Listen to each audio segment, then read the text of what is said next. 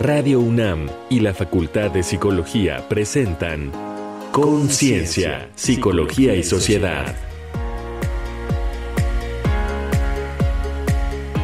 El duelo y sus razones. Hola, bienvenidas, bienvenidos. Estamos en Conciencia, Psicología y Sociedad. Muchas gracias por estar aquí, por sintonizar Radio UNAM. Nos da mucho gusto recibirles en este espacio, que es el espacio radiofónico de la Facultad de Psicología que eh, hacemos conjuntamente con Radio UNAM. De verdad, un gusto. Además, comentarles que ya estamos en nuestra séptima temporada. Ya corre la séptima temporada de este programa, pues ustedes pueden encontrar el resto de las temporadas, los distintos temas que hemos abordado aquí con una mirada psicológica, naturalmente, lo pueden encontrar en nuestro podcast, en nuestro sitio de podcast, radiopodcast.unam mx Y antes de pasar a esos detalles, quiero agradecer a todo el equipo y dar la bienvenida a la doctora Laura Ramos Languren, que estará en la conducción de esta ocasión aquí en Conciencia, Psicología y Sociedad. Querida doctora Laura, ¿cómo estás? Buenos días, buenas tardes, buenas noches. Pues muy bien, muy contenta nuevamente coincidir contigo, con quien está del otro lado escuchándonos y con nuestra producción también, trayéndoles un programa, van a ver que por el que hemos pasado todos en cualquier momento de nuestra vida. Bien interesante. Quédense aquí con nosotros durante la siguiente media hora. Vamos a estar conversando sobre el duelo y sus razones. Es el tema de esta ocasión. Si ustedes quieren enviar alguna nota de voz, tenemos nuestro correo de voz para alguna recomendación, incluso comentarios que quieran expresar a la producción. El correo de voz es 55 56 23 32 81. Lo repito, 55 56 23 32 81. Ahí se pueden poner en contacto y también seguirnos en las redes sociales de la Facultad de Psicología, en Facebook, en Instagram, en Twitter y por supuesto la página electrónica de la UNAM. Ahí también estaremos. Pues muchas gracias. Vamos a iniciar con una muestra, un ejercicio interesante que se realizó durante el momento de confinamiento de la pandemia, organizado por la Coordinación de Difusión Cultural de la UNAM. Se trata Cartas Sonoras para Cuerpos Celestes. Son algunos de los testimonios que la gente hizo llegar para este proyecto. Vamos a escuchar. Cartas sonoras para cuerpos celestes. Un proyecto de Isabel Toledo y Aristeo Mora. A veces no tenemos la posibilidad de despedirnos. Cartas sonoras para cuerpos celestes es un proyecto que une nuestras voces en un relato de duelo colectivo. El espacio sideral es el destinatario de un conjunto de cartas dedicadas a personas fallecidas durante la pandemia que recibimos en un buzón de voz durante el mes de noviembre. Personas de distintas partes de la República enviaron sus mensajes de despedida. Ahora, a través del sistema de ondas de radio, las transmitiremos. Hagamos que el habla se transforme en nuestro ritual de despedida y que la escucha del relato ajeno sea un abrazo para sentirnos menos solas. Para ti, Carlos Marentes, Hermano, convivimos y compartimos momentos tan felices, triunfos, derrotas y también sufrimientos. Siempre platicábamos y te escuchaba, nunca te juzgué, aunque no estuviera de acuerdo contigo. Y me duele tanto no haber estado en tus últimos momentos, tomarte de la mano y decirte que no tuvieras miedo, que todo pasaría pronto y ya no sufrirías más. No pude compartir tu dolor y soledad, y tampoco despedirte con un funeral digno. Hermano, querido, lo siento tanto. Sabes, vives en mi corazón hasta que nos volvamos a encontrar. Tu hermana que nunca te olvida y te ama, Marta.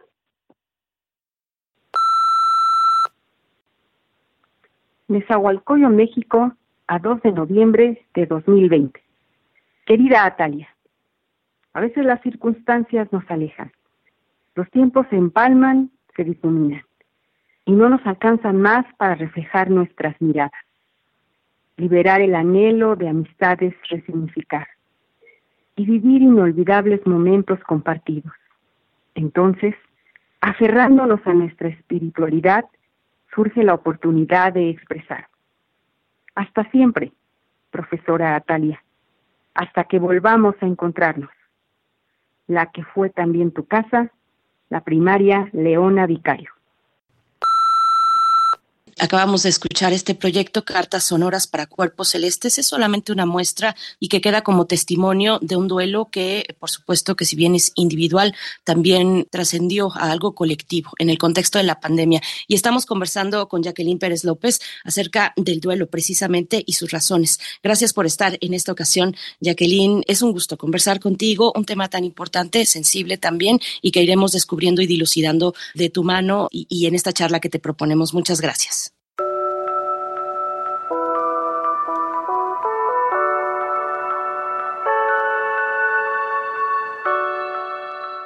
¿Cuál ha sido la pérdida más grande que has sufrido en tu vida? ¿La muerte de un ser querido? ¿Un rompimiento amoroso? ¿Una grave afectación a la salud? ¿Una crisis laboral o económica? ¿El desarraigo? ¿Cuál? ¿Y lograste salir adelante? ¿Recuerdas cómo fue ese proceso? Normalmente, la vida nos depara pérdidas, y algunas pueden ser golpes muy duros a nuestro equilibrio y bienestar emocional. A menudo nos dejan en una nueva circunstancia, para la que no estamos preparadas o preparados, y requieren un doloroso proceso de ajuste. A ese proceso le llamamos duelo. El duelo es una respuesta natural ante una pérdida significativa.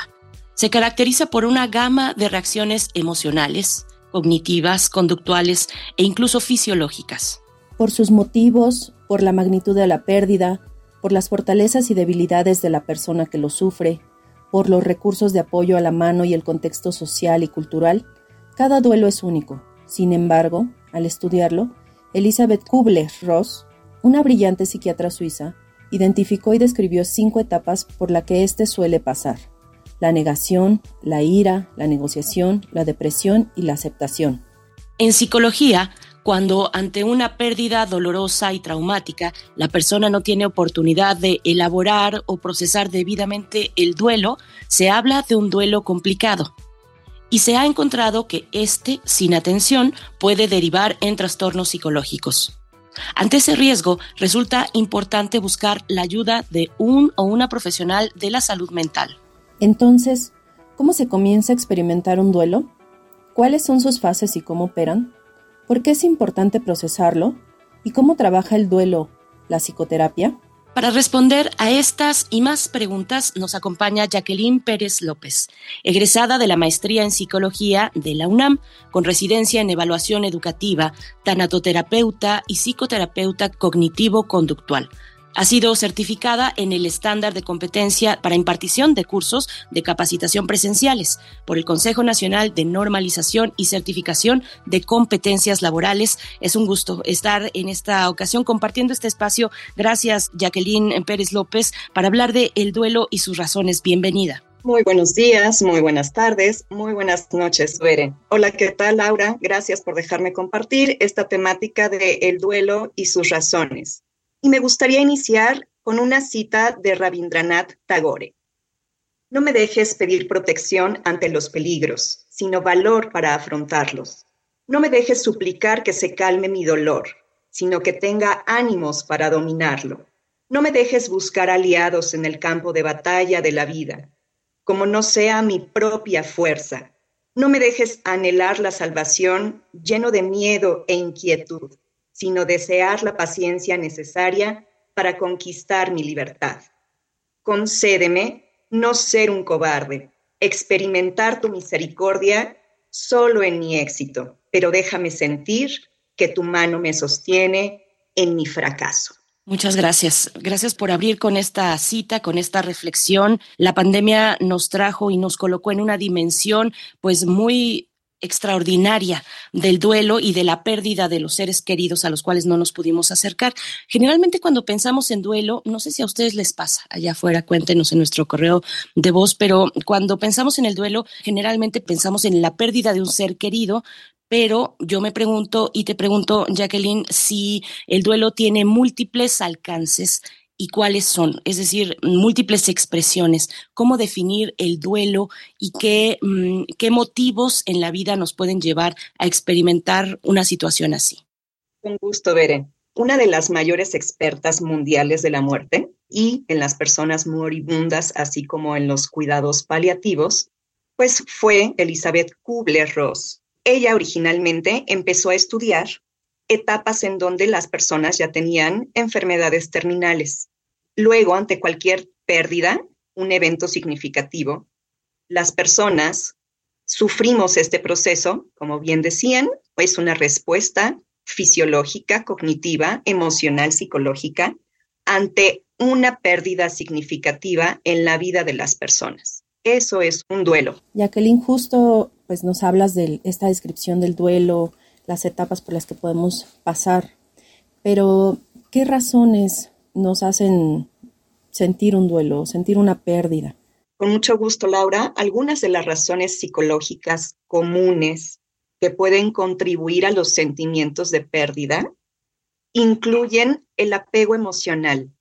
Es decir, las personas pueden sentir una pérdida significativa cuando pierden algo, puede ser un objeto, o cuando pierden a alguien, puede ser desde una mascota, una relación de pareja, un empleo o una actividad laboral, también un amigo cercano.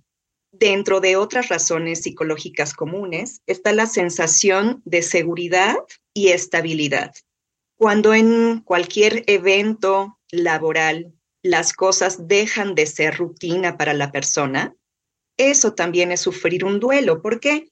Porque entonces la persona se siente vulnerable e insegura. Algo que le da estructura ya no va a estar algo que le daba una rutina que la sostenía, ya no lo va a tener. Entonces va a ser difícil adaptarse a una nueva situación. También tenemos la interrupción de la rutina, no solamente circunscrita al trabajo, sino a una actividad motora, a una actividad deportiva, a algo que tenga que ver con su día a día o bien con una situación en donde la persona salía a ver quizá algún familiar, quizá se desplazaba de su lugar de hogar hacia un lugar diferente para cuidar a alguien. Esto pasó mucho, como bien señalaba Bere, en lo individual, pero que trascendió a lo, a lo colectivo. Las personas dejamos de movilizarnos y dejamos esa rutina que tanto teníamos en nuestros hogares, en nuestros trabajos, en nuestras escuelas. Y bueno, otra de las razones psicológicas comunes es pues perder la normalidad de la vida. Esto que se escuchó como la pérdida de identidad. ¿Quién soy si ya no hago eso que me hacía ser? O bien algunas personas sienten que pierden parte de su identidad cuando truenan su relación de pareja y más aún cuando esa pareja abandona o bien fallece. Muchas gracias, Jacqueline. Yo quiero que nos acerquemos un poco más a la cuestión de las etapas del duelo. ¿Cuáles son las etapas del duelo y si hay maneras distintas incluso de transitar por un duelo, dado que nuestras vidas son distintas, estamos en contextos diferentes.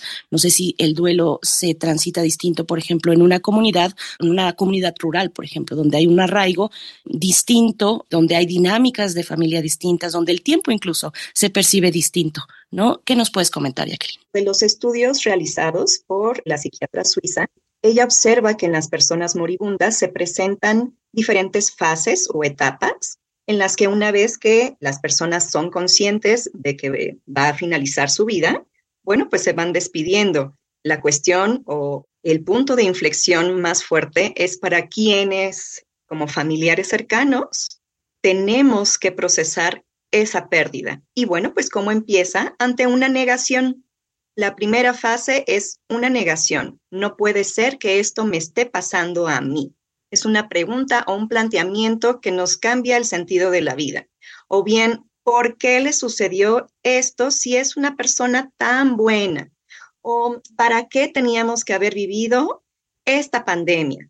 Es decir, hay una resistencia emocional, hay quizá una barrera que no me permite aceptar eso que estoy perdiendo. Te preguntaba también en la otra parte, digamos, cómo se experimenta de manera distinta, si es que eso ocurre, el duelo en distintos contextos.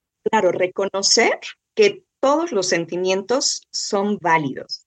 Efectivamente, en la comunidad que tú mencionabas, pues hay un arraigo hacia la cultura y bien hacia la identidad que tenga esa esa comunidad, pero buscar apoyo y la idea de ayudar de manera efectiva a quienes sufren esa pérdida, pues nos hace sentir o reconocer una estabilidad. Sin embargo, en la siguiente fase de ese duelo, pues hay una tristeza profunda que si bien es una respuesta fisiológica el llanto, nos podemos preguntar cuándo ese duelo se vuelve crónico o patológico.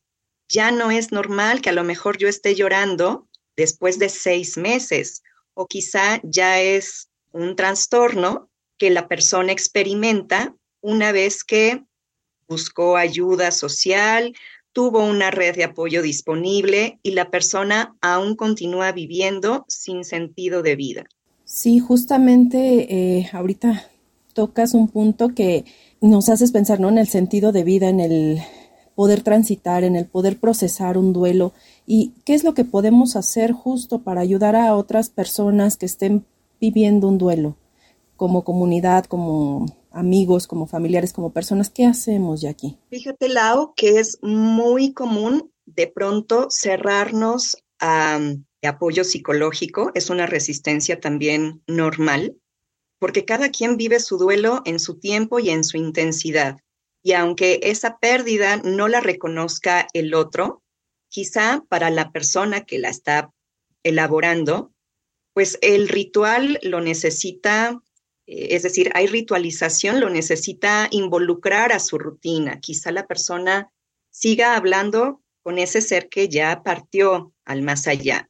Quizá parte de esa ritualización es pues poner una foto, prenderle por supuesto velas, hablar con la persona y hay que dejar que esa expresión emocional se dé. Es decir, si yo estoy viendo que mi amiga, mi hermano, mi padre está sufriendo por esa pérdida, lo primero que tengo que hacer es ser compasivo, sin juzgar, sin querer imponerme, sin arrebatarle su expresión, porque es una necesidad. Gracias, eh, gracias Jacqueline. Voy a regresarme tal vez un poquito antes para pedirte que nos expliques qué es un duelo complicado. Bueno, pues un duelo complicado empieza a dejar de adaptarse la persona que está sufriendo la pérdida a su rutina.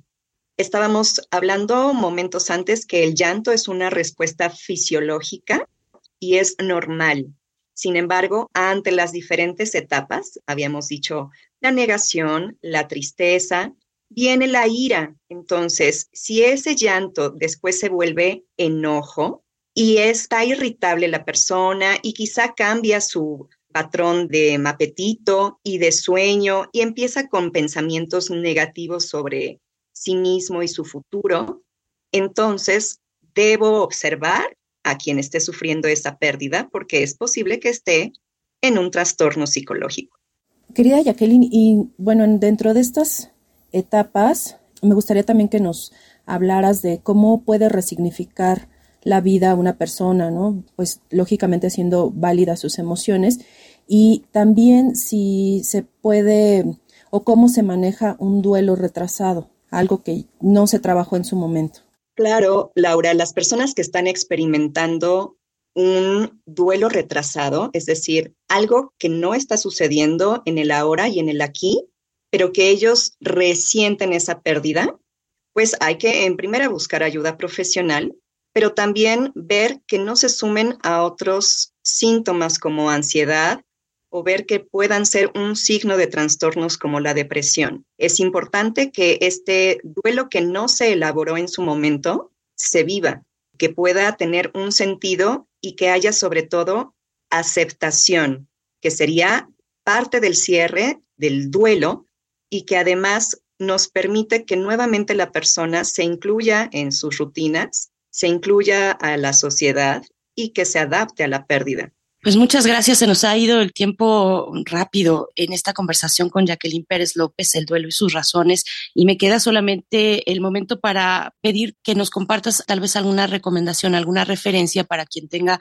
necesidad, encuentre a partir de esta charla necesidad de acercarse con algún profesional o información que sea confiable para, para consultar, Jacqueline. Muchas gracias, Bere. Pues me gustaría, por supuesto, compartirles algunas de las películas que tratan este tipo de eventos en pérdidas de salud.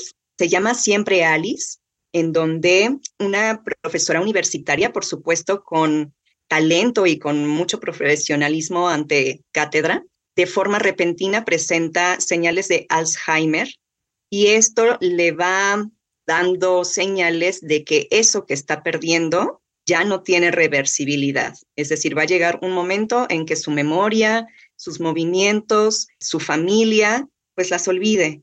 Y saberse consciente de que va a dejar de ser ella, pues nos habla de una pérdida de identidad. Y es de las pérdidas más quizá fuertes, ninguna es menos fuerte que otra, pero está relacionado con el cuerpo. Entonces, pues acudan a aquellos a, a esta película en donde quieran entender enfermedades cognitivas, como es el Alzheimer. Y bueno, también si me permiten dar mis datos, soy Jacqueline Pérez López, me pueden escribir al 55 31 35 83 47, atiendo sus inquietudes y dudas. Y por supuesto, en mis redes me encuentran como Jackie Jackie Perlo. Fabuloso. Muchas gracias, Jacqueline Pérez López. Recordarles, ella es egresada de la maestría en psicología de la UNAM con residencia en evaluación educativa, tanatoterapeuta y psicoterapeuta cognitivo-conductual y ha sido certificada en el estándar de competencia para impartición de cursos de capacitación presenciales por el Consejo Nacional de Normalización y Certificación de Competencias Laborales. Un gusto, un placer. Muchas gracias por aceptar quedarte eh, con nosotros para orientarnos sobre este tema tan importante. Jacqueline, hasta pronto y muchas gracias. Muchas gracias, Laura, Berenice. Un gusto estar con ustedes en este programa de Radio UNAM, hecho en la Facultad de Psicología. Hasta pronto. Hasta pronto. Bien, pues nosotros vamos a seguir aquí, querida Laura, y vamos a hacer una pausa para escuchar algunas recomendaciones. Ya Jacqueline nos compartía algunas que van a resultar seguro de un gran apoyo. Vamos con otras más desde la cultura y el entretenimiento sobre nuestro, nuestro tema de hoy, el duelo y sus razones. Esto es Reconecta en la cultura. Reconecta en la cultura. Para el libro La ridícula idea de no volver a verte, Rosa Montero se inspiró en el diario que Marie Curie escribió tras la muerte de su esposo Pierre, una mujer extraordinaria que se enfrentó a su época y fue la primera persona en ganar dos premios Nobel. Desde la evocación íntima y colectiva, Montero aborda la superación del dolor, las relaciones entre hombres y mujeres, el esplendor del sexo, la buena muerte, la bella vida y la sabiduría de disfrutar la existencia con plenitud y ligereza. Editado por Seix Barral. Para Robert A. Nijmeijer, el duelo es un proceso activo de reconstrucción de significado y transformación. Su libro, Aprender de la Pérdida, recoge lo aprendido como director del Instituto de Portland para la Pérdida y la Transición y profesor de la Universidad de Memphis. Con casos reales de superación de pérdidas, nos ayuda a movilizar recursos personales y sociales para dejar atrás el dolor. Lo hallas en Ediciones Culturales Pay 2. ¿Qué tal unas pelis? Manchester junto al mar, de Kenneth Lonergan, con Casey Affleck y Michelle Williams, ganó los Óscares a Mejor Actor y Mejor Guión Original en 2016. Narra la historia de Lee, un hombre deprimido quien, tras la muerte de su hermano, vuelve a su pueblo natal y halla que heredó la custodia de su sobrino de 16 años y debe cuidarlo. La situación lo enfrenta a su trágico pasado que lo llevó a separarse de su esposa y abandonar la comunidad donde nació y creció.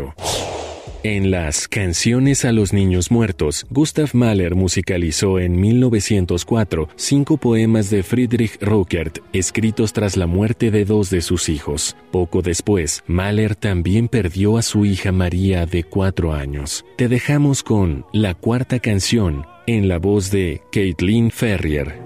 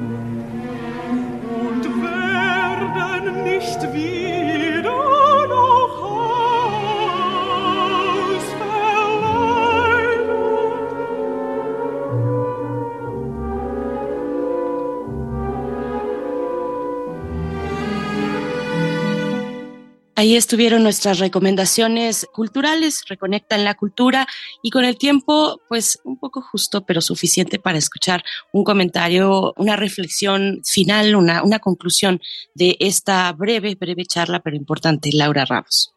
Claro que sí, Bere. Bueno, pues tocamos un tema que ya decíamos, hemos vivido muchas personas a lo largo de nuestras vidas y que además no somos los únicos. No sé si recuerdan una nota de una ballena que nació su cría, fallece y anduvo con la cría 17 días aproximadamente. Entonces, pues las especies, los mamíferos en general, procesamos, vamos procesando esta, este duelo, estas pérdidas, y es importante hacerlo. ¿Por qué? Porque si no, como ya bien nos decía Jacqueline, puede derivar en trastornos psicológicos y pues hay que trabajarlo en su momento. Muchas gracias, Laura. Pues con esto nos despedimos. Voy a repetir también en nuestro correo de voz es el número 55 56 23 32 81. Ahí nos pueden enviar sus comentarios, recomendaciones, también alguna propuesta. Bueno, pues muy bien recibidos a través de ese medio, las redes sociales de la Facultad de Psicología, por supuesto, en Facebook, Instagram y Twitter. Y pueden escuchar una vez más este episodio o los anteriores también de Conciencia, Psicología y Sociedad en el podcast de Radio UNAM, radiopodcast.unam.mx. Muchas gracias, Gracias a todo el equipo. Se despide de ustedes Berenice Camacho en el micrófono. Hasta la próxima. Radio UNAM y la Facultad de Psicología presentaron Conciencia, Psicología y Sociedad.